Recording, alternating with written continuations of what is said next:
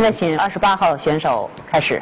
我们的项目是开发研制临床诊断呼吸道传染性疾病的方法。那么及时高效的诊断出到底是哪一种病原体引起的症状，我们可以及时的对病患对症下药，也可以对易感人群进行免疫保护，比如大家熟知的 SARS 或流感和肺结核等等。我们的核心技术呢，主要是基于过去我们在十几年的科研过程中，利用微生物免疫学、分子系统学。一些手段来进行这个科研开发。基本模式是我们能够提供科学的流程、实验的设计方法，然后提供资金。那么我们拥有所有的知识产权。今天我为什么在这里的一个原因，是我们希望能够与国内的科研机构、医疗机构很好的合作。那么国内的科研机构，他们最大的优势是对于国内非常流行的疾病的一种熟悉程度。另外一个原因呢，是因为他们可以提供先进的设备，他们并没有充分的利用。所以我们希望在尽快下发展一个产品的方法，借此通过国家管理局的测试，然后我们可以进一步的将它产品化和生产化。二十八号选手呢，在这个专业上呢，我也不想提任何问题，提了半天我也不懂。您对这个市场怎么看？你的优势在什么地方？我知道您会问这个问题，您比较希望我给你一个数字，说我一年有五十亿的市场，但是这个数字我现在没有办法给您。我们最大的优势是说，我们现在有非常强的科研能力。您现在试剂已经出来了吗？没有，我们现在还是属于一个早期的一个逐意阶段。大概还要花多长时间？希望能够在两年左右的时间，将它变成一个比较成熟的方法。还需要花多少钱呢？在两年之内，我们大概需要三四百万人民币。你这种开发是在美国做还是在中国做？我们希望是把研发和测试的这部分拿到国内做。在国外呢，一般去读博士了，要么去以后做科研，要么当老师。您呢，读了博士，后来又读博士后。那博士后呢，在国外说是找不到工作才去读博士后。我在工作。现在呢？呃，对，现在呢你要回来准备来创业，成为一个商人。这跟您原来的想的是不是一样啊？你知道，在斯坦福的有一个文化，就是说希望把我们的所学所知能够变成一种生产力。之所以这样，斯坦福周围才会有的硅谷，所以这是我们一种理念。我觉得我更适合于去做这个角色，而不仅仅是把理论放在课本上或放在科学文献上。你很顺，而且读书也读得很好，当然就很有自信。但是做生意和做科研完全是个不同的事情。我相信。你觉得你会碰到什么样的挑战？我并不清楚，我一定会遇到什么困难，但是遇到困难并不是麻烦的事情。你在遇到困难，把困难解决完以后，因为你自己又站在一个更高的台阶上，那是一种很欣喜的一种感觉。大家都说我很顺，连我母亲都会担心，好像我就从来没有遇到过困难一样。实际上并不是这么回事，我只能说车到山前必有路。好，谢谢。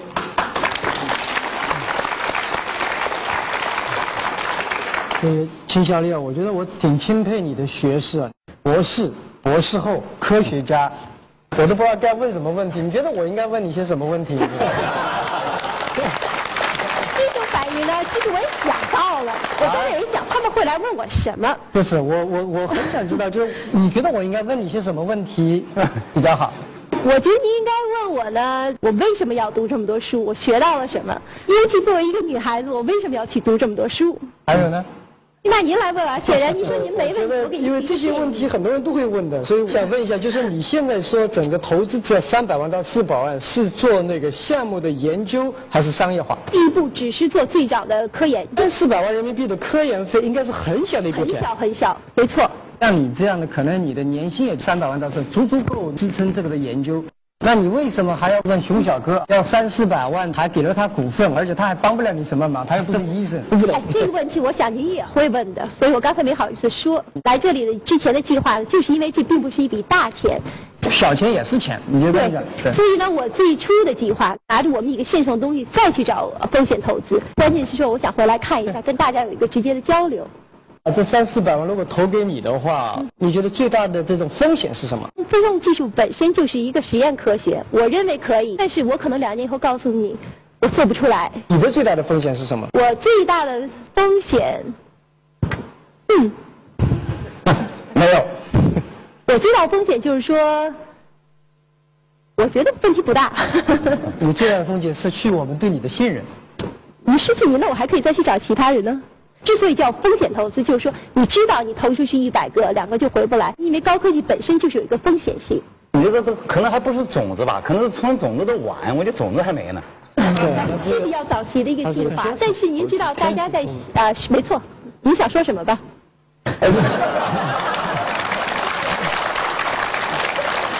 种子投资啊，它至少模型都已经建了，或者已经有定的东西了。你这好像啥都没有。就是我大学里面我学了很多东西，我是博士后，我学了很多知识，我要用知识去想去做个东西。所以我说我最初的计划实际上是希望能够跟啊天使投资这样的人，因为这样的话实际上比较可行一种模式。你准备拿年薪拿多少？如果我钱不够的话，我可以不拿年薪，因为我先生在也在这儿坐着，他说他可以替我交所有的账单。三四百万你自己会投多少钱？我想您一定听说一个话，不应该用自己的钱来创业。不应该用自己的钱来创业，我全用自己钱创业的。所以，这好说错了。尤其像我老公又去替我出，这样讲就不太好了。我并不打算动用个人的钱，我们可以去找天使投资，或者去找风投，因为这是一个双赢的一个局面。为什么你自己不投这个钱呢？因为我要对我的家庭和负责啊。很多投资者会跟你讲，你投一点我再该投，你不投我绝对不投，绝大部分都会这么讲。生物高科技本身就是一个高风险高投资的，对于资金比较雄厚的天使或者说是风险投资，他们认为这是很大的一笔钱，那么他们期待的一种高回报的结果的话，我绝对相信这种人是可以有的。我们可以问一下熊总。我跟马云一样，我要是觉得如果投点钱，我会觉得更 comfortable 一点。你老在说你的先生给你付这个钱那个钱，其实对我来讲，我反而越来越担心。你老会觉得我有一个依靠，而不把你自己个人的命运、你自己的成功和这个公司的成功绑在一块儿。我之所以要站出来自己做事情的话，是因为我自己希望我有自己的一份天空，而不是仅仅依靠别人。所以我不能用他挣来的钱拿来我自己去去做。他还没工作，他还没挣过钱呢。对，是。嗯，你要明白是这个没挣过钱啊。还有问题吗？没了，我没了。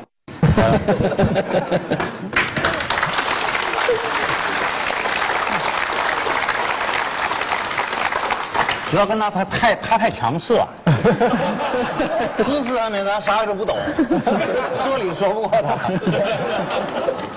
被一博士吓着了。是，博士后。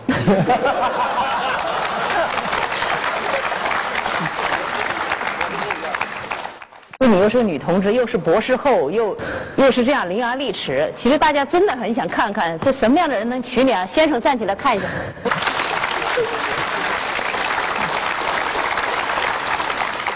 不是博士后吧？在斯坦福医院做的 fellow，现在在行医。你看人家很轻松，没什么压力，就你们有。他笑呵呵的，我们都冒汗。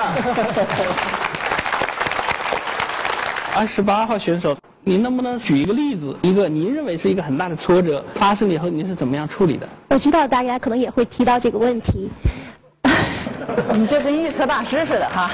我没有遇到大的挫折，我总是在很小的事情上不断的去反省。我为我的教授曾经在我去给学术报告的时候被打击的眼泪哗哗的流，那么那时候回头又会想，我为什么会犯出这种错误？那么这样我又很快再去适应，慢慢的我就会学会一种科学的态度去解决这个问题。只要自学能力强，你的挫折就会少，是不是这样？自学能力也是在你这一点一点的反省中去慢慢意识到的。假设当时这个巨人集团创业的不是我是你，九七年你会倒吗？我实话就不知道您当时的背景如何。背景。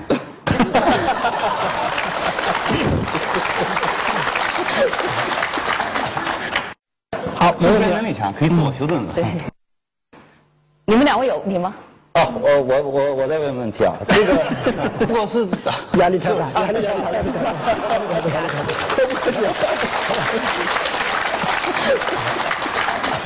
再大的公司，他都会强调一个艰苦奋斗，是吧？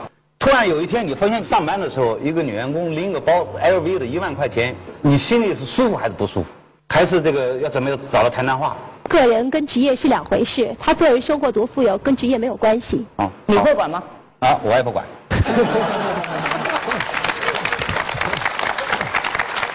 二十八号选手呢，学到的知识拿回来报效祖国，也是所有的海归们大家所想的。所以我觉得这条路是对的，应该这么走下去。为什么我还选择了弃权呢？我觉得你可能需要的是那种天使基金，所以呢，我会帮你推荐一个天使基金。二十八号，我啥也提不出来了。谢谢。谢谢。你不要被博士吓着了。没没吓我，就是一身都是汗。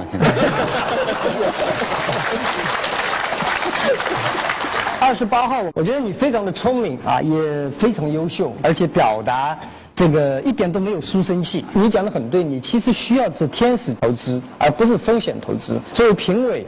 我的职责是不能让我来投你票的。还有一个呢，我觉得想给你一个建议啊，这个商业活动跟实验室里搞实验是不一样的概念。实验室里可能失败，然后，再来过，对不对？在商业活动，它是很严肃的一件事情。另外一个呢风险投资，投资的不是风险，投资的是风险最小的项目。真的要找风险投资的时候，你必须跟风险投资共担风险，拿到的可能性会更大。共担风险才能走到明天，好吧？谢谢。